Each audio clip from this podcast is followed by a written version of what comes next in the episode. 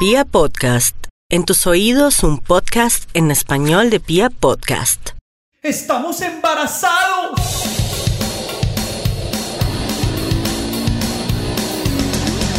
Los pañales, la comida, las pataletas, el jardín, el colegio, la primera adolescencia, la segunda adolescencia. la carrera, ¡no!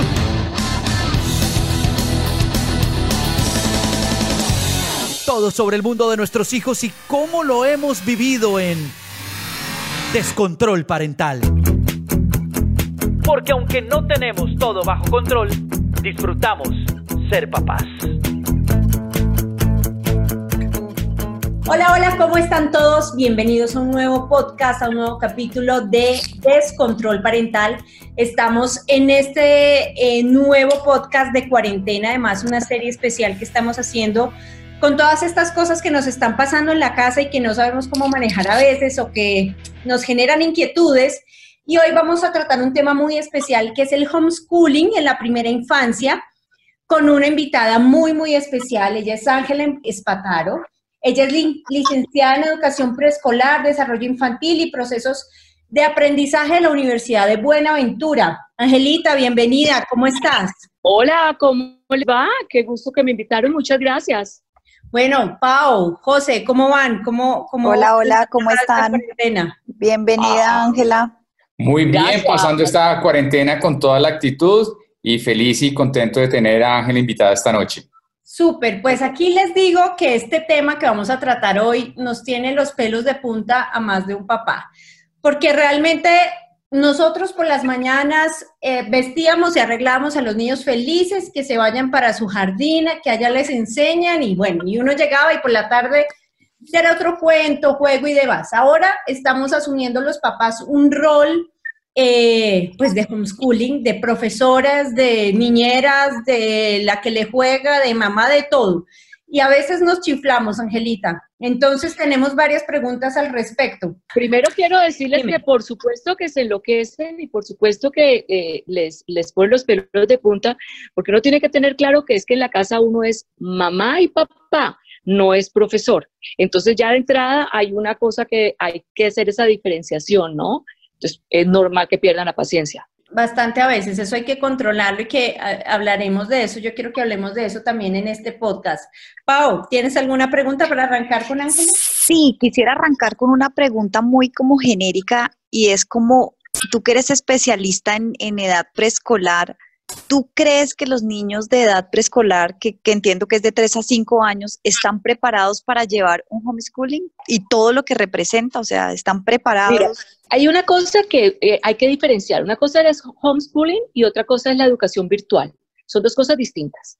Eh, lo que nos tocó ahorita es una educación virtual, que digamos que yo pienso personalmente que es muy complicado porque los niños de, de edad preescolar, que yo lo, yo lo diría que es un poquito menos, o sea, yo diría que la edad preescolar viene de los dos años hasta los cuatro años, de ahí los cuatro años ya viene la educación más formal, que es el colegio.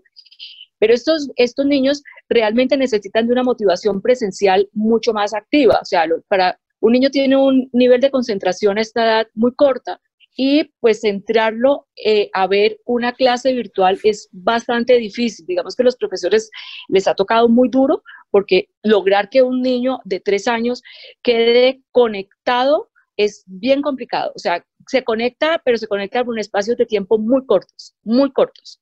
¿sí? Eh, y, ahí va la, parte, digamos que la virtualidad se ha tenido que inventar una serie de herramientas, porque como esta pandemia nos tocó a todos los maestros de preescolar, que nos cogió como desprevenidos, pues como a todo el mundo, pero pienso que los profesores son los que nos tocó seguir dando unas clases eh, por medio de un computador a unos niños que tampoco estaban preparados para tener un televisor al frente con una profesora que estaba acostumbrada a darle besos y abrazos de un momento a otro a que apaguen el micrófono vamos a hablar por turnos, eso no es tan fácil en niños tan pequeños. O sea, esa autorregulación y ese autocontrol no es tan fácil en niños tan chiquitos porque todavía están aprendiéndolo y de eso se trata el preescolar. O sea, cuando un niño va al preescolar va a aprender ese tipo de cosas, esa autorregulación, ese autocontrol, ese esperar el turno, eh, el primero, el no ser el centro de atención como es en la casa, Los niños son el centro de atención en su casa y parte de lo que se aprende al compartir con unos niños de su misma edad es eso, es que tengo que esperar el turno a que a veces yo tengo la razón y a veces no. O sea, esa serie de cosas que se aprenden en, la, con los pares en la vivencia diaria es, mm, eh, pues es absolutamente, eh, no es irreemplazable, es irreemplazable por la virtualidad. Y el homeschooling es distinto porque es cuando las mamás se ponen con unos libretos a buscar currículos para seguir unos, unos listados y eso tampoco es tan divertido, o sea, porque también están solo los niños con un papá, con un adulto que es su papá, que es sobreprotector, eh, digamos que, que no tiene por qué tener la paciencia de un profesor, sobre todo porque los niños eh, están en su casa, en su ambiente natural, y no es tan fácil ponerlos a que hagan una cosa diferente a jugar en su casa, con sus juguetes. O sea, sacarlos de ese, de ese entorno, de ese entorno para que vengan, céntrense en esto, pues a partir de los siete años es mucho más fácil. No es, tan, no es tan fácil con los niños pequeños. Esto es algo que, pues mucha gente dice que tenemos que acoplarnos, que tenemos que inventar, reinventarnos y todo ese tema, pero yo quiero saber, listo, lo que tú dices, hay una cosa que es la educación virtual. ¿Cómo hacer para que esos, los niños no le tengan rechazo a ese, a ese momento. Listo, las primeras clases era una aventura, era chévere, ver a sus compañeritos, a su profesora en un computador era, era algo innovador que era, era nuevo para ellos, pero pasar los días, pasar el tiempo como que, ay, se le convierte para ellos como en, en algo feo. ¿Cómo hacer para que ellos no, no, no, no generen ese rechazo a esa clase virtual? Yo no te sé dar la clave porque realmente pienso que es la primera vez que lo están viviendo ellos y es la primera vez que lo estamos viviendo todos. Eh, Pienso que lo que tú dices es cierto, que al principio era la novedad, después la de la pasa la novedad y ya no es tan divertido estar al frente de un televisor, o sea, de, un computador, que es una pantalla finalmente. Para ellos eso no es tan divertido. Pero yo pienso que cuando, igual que todas las cosas, igual que comer habichuelas, que a veces no les parece tan chévere, cuando se hace una organización y los papás tienen una disciplina, donde los niños tienen que seguir unas, unas normas claras y establecidas y, no es lo que él quiera, sino lo que se hace aquí es lo que se tiene que hacer. Y yo pienso que los papás tienen que tener claro eso, que mientras que los papás sepan que ellos tienen el control y tienen que estar organizando, que hayan unas rutinas y que los niños sepan que no es opcional. O sea, los niños quisieran no, no ir al colegio muchas veces, ¿sí me entiendes? Pero hay una disciplina que tiene que cumplirse. Yo pienso que ahí lo que no pueden flaquear no son los niños, sino los papás. Los papás somos los adultos los que tenemos el que tener el control sobre esos niños y decirles, es que no es opcional. O sea, eso es algo que se tiene que hacer. Entonces se tiene que sentar frente al computador a la hora de la clase porque es que no es opcional. Puede que después tengamos unos tiempos de negociación con ellos, pero en el momento que está el profesor y está el, la clase, pues no es negociable que se tenga que sentar al frente, no es una opción. No, no todo es en la vida lo que yo quiero hacer. Y yo pienso que en la medida que los niños tengan claro que eso es lo que se tiene que hacer, igual que nosotros ahorita que estamos todos guardados en las casas, no, no es que queramos estar encerrados, es que sabemos que tenemos que estar encerrados, es por nuestro bien que tenemos que estar encerrados, digámoslo así, para cuidarnos y cuidar a la gente. Lo mismo va a pasar con ellos, ellos tienen que tener unas rutinas y saber que a la hora de sentarse a la clase se tiene que sentar. Entonces, se pierde el entusiasmo del principio, de la innovación de la clase por, por, la, por la pantalla, pero después se tiene que coger como el ritmo porque no es una opción. O sea, se tiene que sentar al frente del televisor y pues se tiene que sentar tanto tiempo. Ah, ¿Ok? Angelita, pues mira, yo ahí sí te confieso que yo no cumplo esa norma, porque además creo que esta es una situación muy complicada. Entonces, será, no, no sé, te pregunto, ¿será que lo estoy haciendo mal? Porque yo, si él no se quiere sentar al computador, como tú dices, eh, son niños que están en una edad en donde la enseñanza es distinta, pues yo no lo dejo en el computador. Ahora, yo digo, si estuviera aprendiendo física, química, que, estuviera cumpliendo un currículum escolar estricto, porque es que va a, a, en unos meses, tal vez ahí sería distinto, pero como es un, es un niño, tiene tres años y medio, yo digo, ¿para qué lo voy a obligar a que esté en una pantalla, en un ambiente confuso, en donde está la profesora, los compañeros gritando, los papás de los compañeros gritando, pasando por detrás con el desayuno, por, por encima con, ¿me entiendes? Entonces, yo digo, ¿para qué? ¿Para qué eso? El día que quiera está fantástico, el día que no también. Yo no quiero entrar en conflictos con él también porque, pues, a ver, ya suficiente conflicto tenemos con estar eh, todos juntos en un mismo espacio por más de dos meses ya. Eh, ¿Lo estoy haciendo mal? Pues yo no creo que lo estés haciendo mal. Yo no creo, mira, yo creo que hay una cosa que los papás tienen y que no pueden perder de perspectiva y es que hay una cosa que se llama intuición parental, como dirían ustedes. la, la intuición de los seres humanos y de los papás es clave para la crianza de sus hijos. ¿Qué creo yo? Esto es una situación como muchas otras donde tiene que haber disciplina, ¿sí me entiendes? Yo creo que eh, no es que lo estés haciendo mal, pero muchas cosas después vas que se hacen desde cuando están chiquiticos.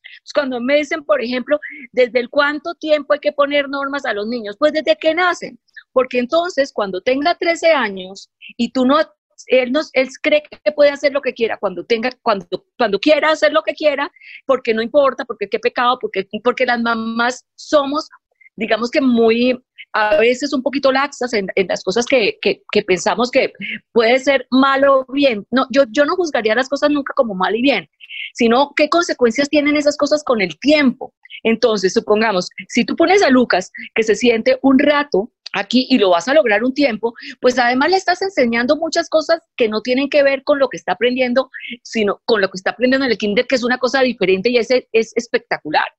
Pero aquí también se están aprendiendo cosas importantes en la casa. Se están disciplina. aprendiendo disciplina, perseverancia, constancia. Se está aprendiendo que no, no, no, no se hace solamente lo que me gusta hacer, y, y, estoy viendo que hay consecuencias de lo que no me gusta hacer. Y eso se hace desde qué edad, desde que están muy chiquitos, desde siempre. Entonces, digamos que puede ser un poquito flexible y vamos a hacerlo, digamos, yo, si tú me dijeras a mí qué tienes que hacer, lo que yo te diría es, es como listo, que no se note él que él hace lo que quiere cuando quiere, porque entonces él va a sentir que él es el que manda.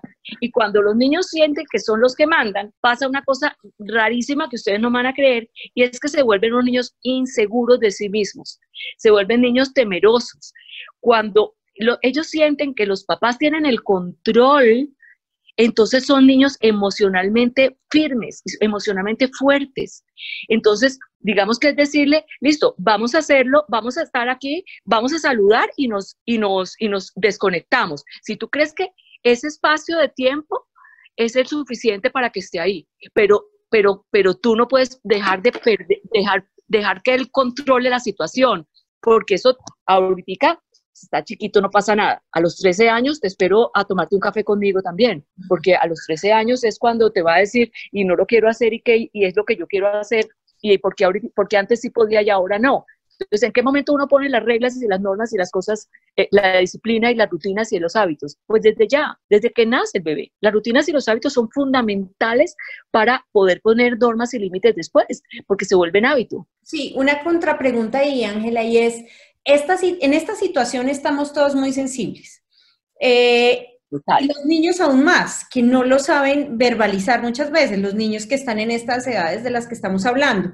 Entonces, decimos, bueno, estos niños, fuera de que están encerrados, que están acostumbrados a ir a un colegio, de pronto ir a un parque, de pronto ver a sus abuelos y de un momento para otro, dos meses sin que nada de eso pase, no hay que tener un poco ahí de consideración y no ser tan, tan, tan, tan disciplinados? Pues, eh, ¿Sabes qué? Yo creo que la, la, la, organización y la planeación les da mucho más estabilidad emocional. Saber qué va a pasar da siempre más estabilidad emocional que estar todo al arbur. Cuando ellos, por ejemplo, eh, te voy a decir, para los adultos también, tienen que cambiar los ritmos. Si supongamos que el fin de semana es igual que toda la semana, así estemos en el mismo sitio, porque estamos en el mismo sitio encerrados. Eh, si nosotros no cambiamos los ritmos de lo que hacemos, emocionalmente nos vamos a friquear independientemente de la edad que tengamos. Para ellos también es importante, por ejemplo, bañarse, arreglarse el día de semana, eh, desayunar, eh, tener unas rutinas en el día, a esta hora vamos a hacer esto, después vamos a hacer esto, después vamos a comer, después vamos a jugar un rato. O sea, eso también organiza y les da mucha más estabilidad emocional a que a que hagan lo que quieran. Obviamente hay que ser flexibles porque obviamente son niños pequeños, pero la flexibilidad no es no consiste en que todos los días somos flexibles. Es que en algún momento diga, yo quiero dormir hasta más tardecito y yo no diga, listo, vamos a dormir hasta más tardecito, me parece delicioso. O o ya me quiero acostar o ya o, no quiero hacer siesta y decirle, listo, no vas a hacer siesta hoy. Pero es la excepción, no es, la, no es lo que pasa siempre. Si me entienden, lo que, lo que pasa muchas veces es que los papás en este momento en que están compartiendo tanto tiempo y es un momento, digamos que inesperado para todos y, y además estresante para todos, para los papás y para los niños también, no vas a pensar que para ellos no. Pues cuando, si tú tuvieras todos los días nada que hacer, también sería un lío para tu cabeza. Entonces, organizar a los niños, organizarlos en una rutina les da mucho más fortaleza emocional. Créeme, créeme, funciona. Claro, son mucho más tranquilos. Yo tengo una duda respecto a ustedes como instituciones, como jardines, como colegios. ¿Cuáles son las expectativas que tienen frente a este modelo que tocó crear como, como así como tan rápido? Yo sé que hay unos objetivos que se establecen a comienzo de año, que son unos logros que cada curso eh, tiene que cumplir, que creo que son, están estipulados por el Ministerio de Educación. ¿Qué va a pasar con esos objetivos? O sea, ¿se espera que los niños cumplan esos objetivos o se van a modificar o, hay algo que ya se haya definido respecto a eso? Pues mira, yo te voy a hablar desde Abra Cadabra, que es el sitio donde yo manejo, que yo manejo y qué ha pasado con esto. Nosotros tenemos un programa curricular eh, que se hace pues, de acuerdo a la edad cronológica de los niños. O sea, cada grupo tiene una edad cronológica y hay unos avances que tienen que hacer en, en cinco dimensiones, en el área en cognitiva, en lenguaje, en motora, en la parte de, artes y toda la parte estética.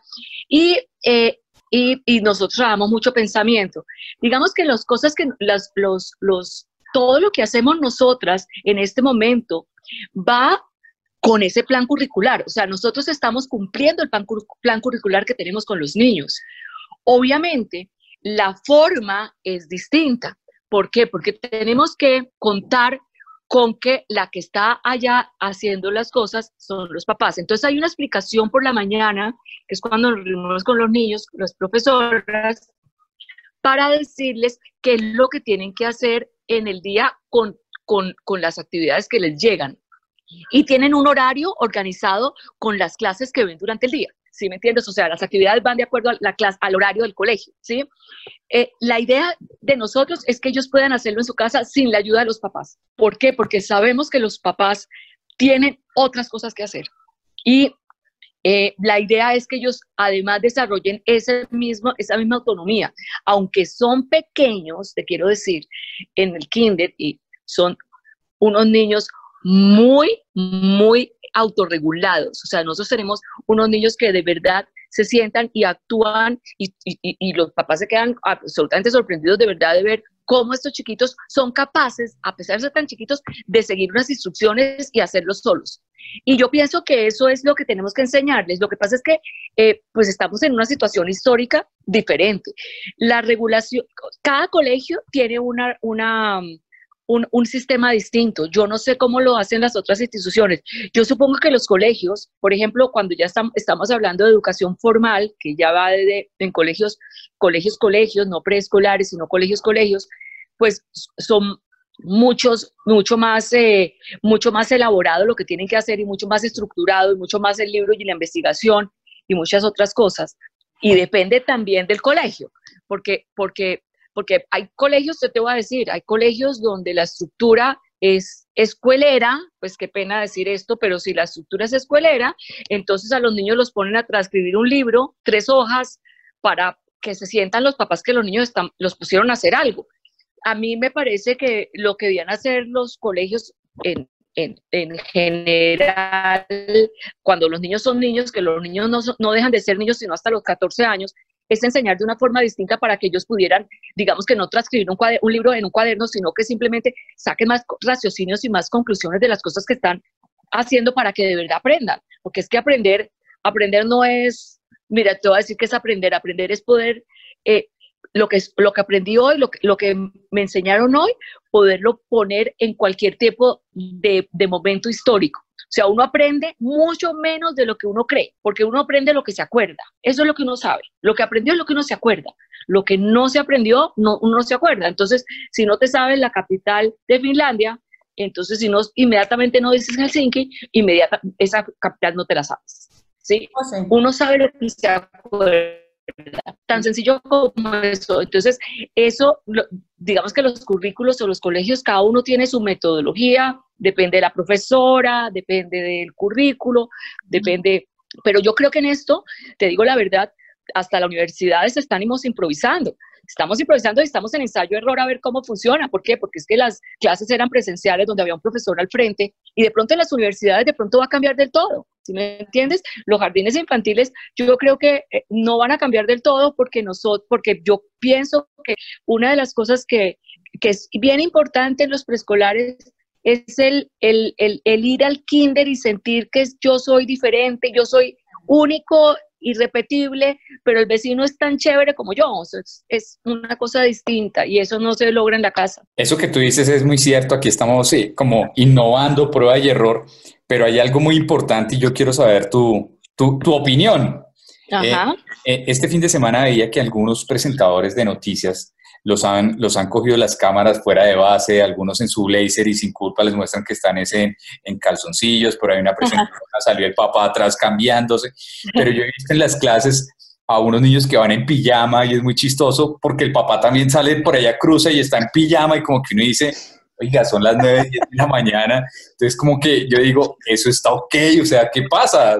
Porque, por ejemplo, yo, yo me levanto y de una a, bañar a los niños, también me baño y todo, y me siento al lado del que me toque, porque tenemos horario y todo. Claro. Pero es muy chistoso. No sé si eso está bien, si es relajado porque la clase está en, en la casa, o como tú dices, hay que generar la rutina también en el baño, no sé. Pues yo te digo que cada casa tiene sus normas y eso es muy difícil meterse a cómo funciona cada casa. O sea, yo pienso que hay papás que trabajan por la noche y hay papás que trabajan de día y hay papás que se levantan más tarde y hay papás que son organizados y hay papás que no tanto. Y meterse en la norma de cada casa, pues es un poquito, me parece que un poquito atrevido. Pero yo sí creo que para, para mi gusto, de, como te decía, tiene que haber una rutina y tiene que haber un horario para que ellos sientan que es un día de semana y para que hayan cambios en el ritmo, si ves, o sea, pero que esté bien o que esté mal, no creo, yo no, no, Yo, ahí sí digo, discúlpenme, el, par de papás que he visto pasar en pantaloneta, por favor, la próxima. de verdad. Compren pijama. Compren pijama. Angelita, un, mira, yo hablo con amigas que también son mamás, con conocidas, y muchos están preocupados porque ven eh, de pronto retrocesos en los niños y porque, por ejemplo, a estas edades, con tres, cuatro años, los niños no saltan en un pie o cogen el lápiz como es, o hay cosas que, que, que no... Mm, pues que no tienen afianzados. Entonces las mamás nos estresamos y decimos, de esta cuarentena sale cogiendo ese lápiz como es, o de esta cuarentena sale saltando en un pie, jugando golosa perfecto. ¿Me entiendes? ¿Qué tan, ¿Qué tan estricto debe ser con esas metas que uno se pone? ¿Está bien uno ponerse esas metas? De esta cuarentena el niño sale contando hasta 20 y tal. ¿Eso está bien? ¿Eso, eso cómo lo ves tú? No, yo, yo, yo les diría a las mamás que se relajen. O sea, yo les diría a las mamás que no asuman el, el trabajo de la profesora. O sea, yo creo que el mundo se nos paró a todos. O sea, esto del planeta se paró. Yo no creo que vayan a llegar al colegio a decirles, pues los colegios saben que además les faltaron cinco meses de clases a los niños, no sé, o no sabemos cuánto, pero, pero yo les diría a las mamás, eso, esto que estás diciendo es tan cierto que además es un estrés más para las mamás y un desgastamiento, un desgaste de relación con los hijos. Se están desgastando con sus hijos en cosas que ellas no saben hacer, zapatero a tus zapatos. Si fuera tan fácil, pues todo el mundo no, no tendríamos kinder, no estudiaríamos, yo no hubiera estudiado educación cinco años, sino que hubiera estudiado cualquier cosa y hubiera montado kinder. Pero es, esto es mucho más complicado de lo que creen, es mucho más, eh, digamos que esto tiene que tener tiene que uno que saber cómo hacerlo. Y cuando uno es mamá, es mamá. Entonces yo lo que les diría a los mamás es relájense, aprovechen estos tiempos para hacer cosas, para enseñarle a los niños cosas de la casa que son maravillosas y que dentro de un tiempito que se acabe esta pandemia van a decir, y yo martirizándome para que cogiera bien el lápiz. Pues no, enséñenles a disfrutar el olor del, del ponqué en la casa, enséñenles eh, a, jugar juntos, bailen juntos, eh, la, que coja el, el, que coja el lápiz bien tiene mucho que ver con que lave trapitos, pongámoslos a lavar trapitos, a lavar muñecos, hacer cosas que hagan disociación en los dedos y termina cogiendo bien el lápiz. Pero yo pondría a los niños a hacer, a aprender cosas que la vida nos está dando la oportunidad de enseñarles estando con ellos en la casa, es a disfrutarles, a conocerlos y a que nos conozcan, a decirles, mira, mi color preferido es el azul y no me gusta comer habichuelas, pero, y, y, y, a, ti qué te gusta? Y hacer lazos que van a ser para siempre, o sea, es, es un momento invaluable de tiempo que yo pienso que los papás no pueden desperdiciar pensando que los niños se están atrasando, porque se están atrasando los niños del planeta entero. Entonces no importa. O sea, aquí no estamos en, competencia de cuál sabe más y cuál sabe menos. Aquí estamos en una competencia de cuál está creando unos niños con un, con una, con un, yo digo que con un inconsciente con estos niños tan pequeños, lo que estamos haciendo es un inconsciente que sea sano para tener un adulto sano.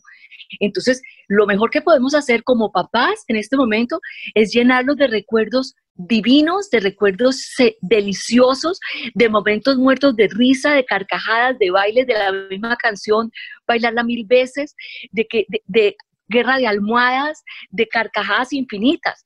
¿Por qué? Porque eso es lo que va a que, o sea, ¿qué es lo que queremos que los niños se acuerden de la pandemia dentro de 10 años? ¿Qué quieres tú, Natalita Divina, que se acuerde Lucas? Pues quieres que se acuerde de un momento, no de mi mamá jugando rayuela porque quería que yo supiera coger los pies. Lo, que se, lo, lo rico que él se acuerde en 10 años es el momento más espectacular del tiempo que ha estado, es porque mi mamá y mi papá estuvieron 24 horas conmigo y no una mamá regañona. Es verdad. ¿Sí ves? Entonces, aprovechemos este tiempo que ya se nos va a acabar, además, porque esperemos que se nos acabe en algún momento dado, pero se va a acabar, esto no es finito. Creo que estás muy positiva, Angelita. Esa es la actitud, no, yo creo que en, un momento se va a acabar, yo no sabría decir cuánto, pero en el momento, eh, sí, yo te voy a decir, si, si nosotros hacemos de ese momento vivir el momento y no pensar en qué va a pasar pasado mañana. Yo, mira, yo te voy a decir, yo no estoy pensando en qué va a pasar pasado mañana. Yo estoy pensando cómo disfrutar hoy. Y si tú me preguntas, hoy estoy feliz de mil cosas y es que uno no puede pensar en qué pasó mañana. O alguno había programado tener pandemia y entonces estamos preparados para la pandemia. Nadie, nadie, estaba preparado para esto. Y yo sí creo que es un momento para trascender en los hijos. Eh, Ángela, te quería hacer una pregunta. Mira, eh, yo sé que debemos enfocarnos en un día a la vez, soy muy partidaria de eso, pero quisiera que nos dieras como tips para saber cómo manejar esa expectativa o esa frustración en los chiquitos que están en el proceso, que van a salir del jardín y van a entrar al colegio nuevo. O sea, yo, yo por las lecturas y las cosas y la información que le llega a uno, como que lo más probable es que en agosto sigamos como con esta educación a distancia. ¿Cómo manejarle eso a ellos? ¿Cómo manejar ese cambio tan grande que significa del jardín al colegio en un, pues, eh, a distancia? ¿Qué, ¿Qué, nos aconsejarías tú a las mamás para, para hacérselo más agradable a los niños? O hacemos stop y no los matriculamos hasta dentro de seis meses. No, yo no creería que esa fuera la solución. Mira, Paulita, sabes que hay una cosa que yo creo y siempre he pensado y creo que les va a servir para toda la vida lo que les voy a decir. Y es que las noticias son noticias, depende de cómo se den, se reciben. Si ustedes les presentan a los niños esta situación como algo angustiante, de incertidumbre, y no sabemos qué va a pasar, y no sé qué, ellos lo van a recibir así. Si ustedes se lo venden como, mira que te tocó un momento histórico de ataque donde las clases son de esta forma y vamos a ver qué pasa en el colegio nuevo, pues el colegio tiene que estar preparado para eso. O sea, yo creo que eh, esto, es un, esto es un tiempo difícil para todos, pero yo sí creo que nosotros somos el, el, los, que, los que le ponemos más tiza al tema que los niños. Los niños simplemente están viviendo el día.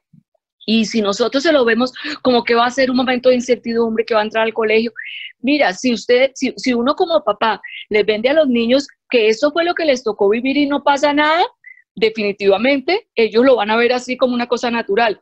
Si ustedes conversan entre papá y mamá delante del niño, diciéndose, ¿y qué vamos a hacer entonces ahora con esta cosa? ¿Si vamos a entrar al colegio o no vamos a entrar al colegio? Y él oyendo todo esto, van a crear un momento de angustia para el niño que además no es capaz de manejar, no es capaz de manejar porque no tiene las herramientas todavía para manejar. Entonces traten de hablar del tema casi que encerrados o, en, el cuarto ya cuando el niño esté dormido, así estemos preocupados, porque él no tiene cómo elaborar esa, no tiene las herramientas para elaborar esa información.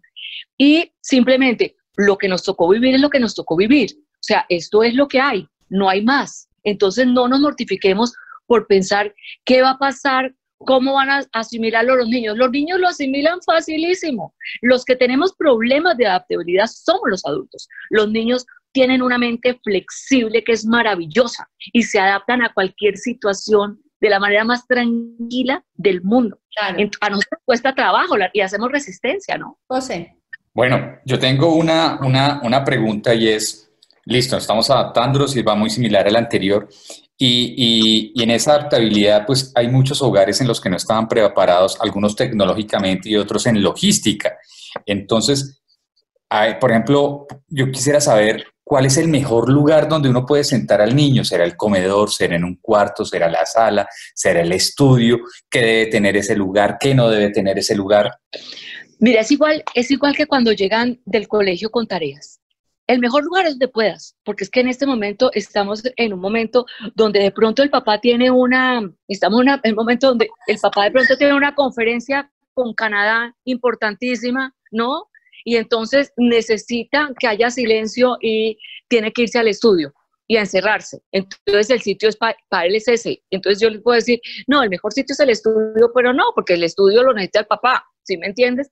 Yo pienso que el, sitio, eh, el sitio debe tener algunas características, que es como que tenga buena luz, digamos, sí, básicamente. O sea, yo no creo que tenga que tener mayores cosas. Igual que cuando llegan los niños del colegio, ¿qué deben tener?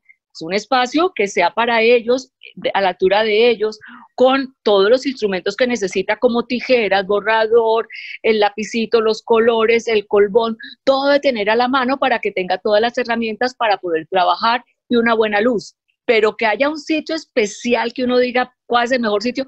El mejor sitio no existe, el mejor sitio es el que tengo, para que no nos compliquemos, porque Perfecto. Que, ¿Sí me entiendes? O sea, en este momento estamos en un momento de, de, de, esto es lo que hay, y entonces poner a los papás en un camello de buscar el sitio ideal, pues el sitio ideal es ir al colegio realmente, pero lo otro, lo demás es lo que le tocó. Y entonces no podemos decir, miren, no puede haber, tiene que haber silencio y no sé qué. No, no, yo, es lo mismo que cuando uno tiene un bebé y le enseña a tomar tetero frío.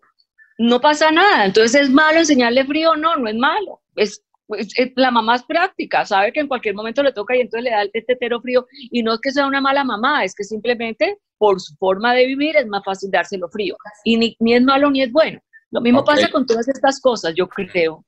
Angelita, ¿qué le decimos a los mamá, a las mamás, a los papás que tienen niños en este momento en jardín infantil y dicen, esto, esta platica se perdió. Mejor dicho, aquí los niños no aprendieron nada, sí, perfecto, pues nos tocó estar en la casa.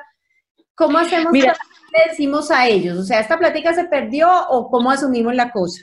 No, yo no creo que la plática se pierda. Yo te voy a decir, yo creo que el esfuerzo que están haciendo los maestros en este momento, sobre todo los de preescolar, para hacer una clase que, que así sea grabada o pregrabada, o, esto de todas maneras enganchar al niño y eso pues están haciendo cosas magistrales.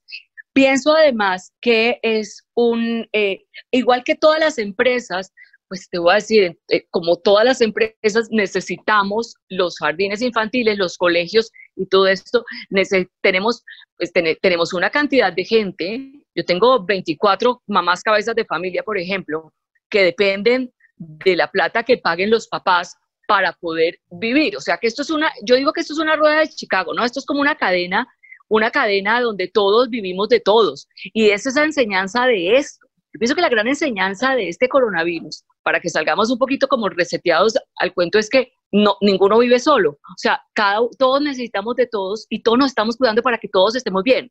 Entonces, es lo mismo esto, es un poquitico, yo no creo que sea esa plática se perdió porque estamos haciendo que estas familias vivan también pero además están haciendo todo su esfuerzo y su, su, su, su para que haya, una continuidad en un programa, que es, que es un programa curricular, que los niños no se estancaron, que de todas maneras dentro de la evolución de los niños que nosotros pretendemos con la edad y con el tiempo que pasa, un mes en, en la edad de un niño es importante, y lo sabemos por desarrollo, de todas maneras, hay cosas que se están haciendo de pensamiento y de, y de, de, de, seguir instrucciones y de cosas que hacer en la casa, que digamos que nosotros ponemos cosas que se hacen en la casa normalmente, como ayudar a los papás, como hacer, como organizar las medias y que cojan dos medias que sean iguales y poner las medias que sean iguales y hacer. Y entonces es una tarea de la casa donde estamos trabajando muchas cosas que son de pensamiento también, como categorizar, como seguimiento de instrucciones, como mil cosas que definitivamente los papás así quieran y con el respeto que se merecen,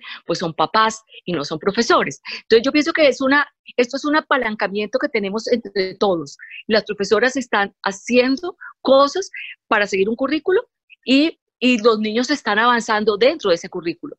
Por eso me parece importante lo que estábamos hablando hace un ratico, de, de, que no es lo que tú quieras, es que hay que hacer unas cosas que definitivamente se tienen que hacer. Ángela, bueno, pues eh, muchas gracias por acompañarnos en este descontrol parental, resolviendo todas estas dudas que no solamente las tenemos nosotros, sino que las tendrán muchos, muchas mamás, muchos papás en Colombia y en el mundo, ¿no? Pues también. Total para, para saber cómo asumir un poco todo esto que, que, nos está pasando en casa. Asumir trabajo, colegio, jardín, lo que sea, todo en el mismo lugar. Ha sido muy enriquecedor, Ángela. Un abrazo muy, muy grande. Muchas gracias. A ustedes por invitarme. Ojalá, ojalá eh, de verdad, yo quiero darles un, una felicitación a los papás. Yo pienso que los papás están haciendo unas cosas muy bien. Están sacando toda su paciencia, están haciendo eh, un tiempo difícil, están haciendo que sus, para sus hijos sea mucho más fácil este tiempo difícil. Y quiero felicitarlos porque de verdad eh, es un esfuerzo grande, es un esfuerzo grande.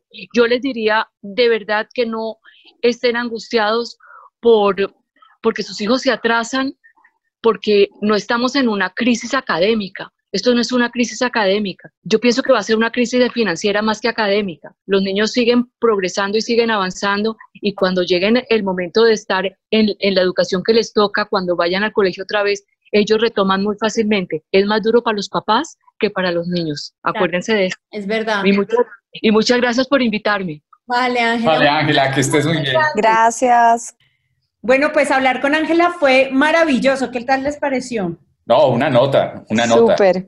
Eh, sí, que le recuerde a uno que uno no está solo en esto y, cuáles son las cosas importantes, ¿no? ¿Cuál es la escala de valores? Porque definitivamente se le, se le nubla a uno la, la, visión de las cosas y uno quiere hacerlo todo perfecto, quiere que los niños salgan hablando perfecto, eh, pues eh, los que tenemos niños chiquitos escribiendo los números, etcétera. Y bueno, Sí, total, no es el momento para exigirnos ni exigirles. Uno es la idea de tener amigos médicos, abogados y un profesor.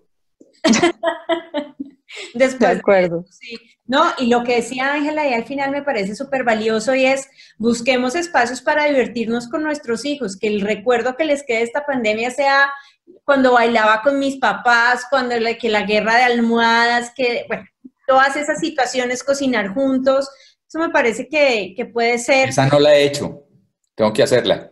¿Qué? ¿Bailar? Cocinar, no, bailar sí. Sí, ya, mi hijo, yo al principio no me sabía las medidas de nada, ahora dígame. la repostera oficial de, yo sí la, cocina no, no la domino. Me falta esa. Pero baile, teatro. Es más, me comprometo para, para, el siguiente haber hecho un plato con ellos y les conté. Sí, y, la montamos una fotico en el Instagram. Eso, de una. El Instagram los invitamos a que nos cuenten a ustedes cómo les ha parecido el homeschooling, eh, el trabajo con sus niños en casa, en el eh, Instagram, arroba des al piso control parental, arroba des al piso control parental. Un abrazo, niños. Abrazo. chao. chao. Se cuidan, chao, chao.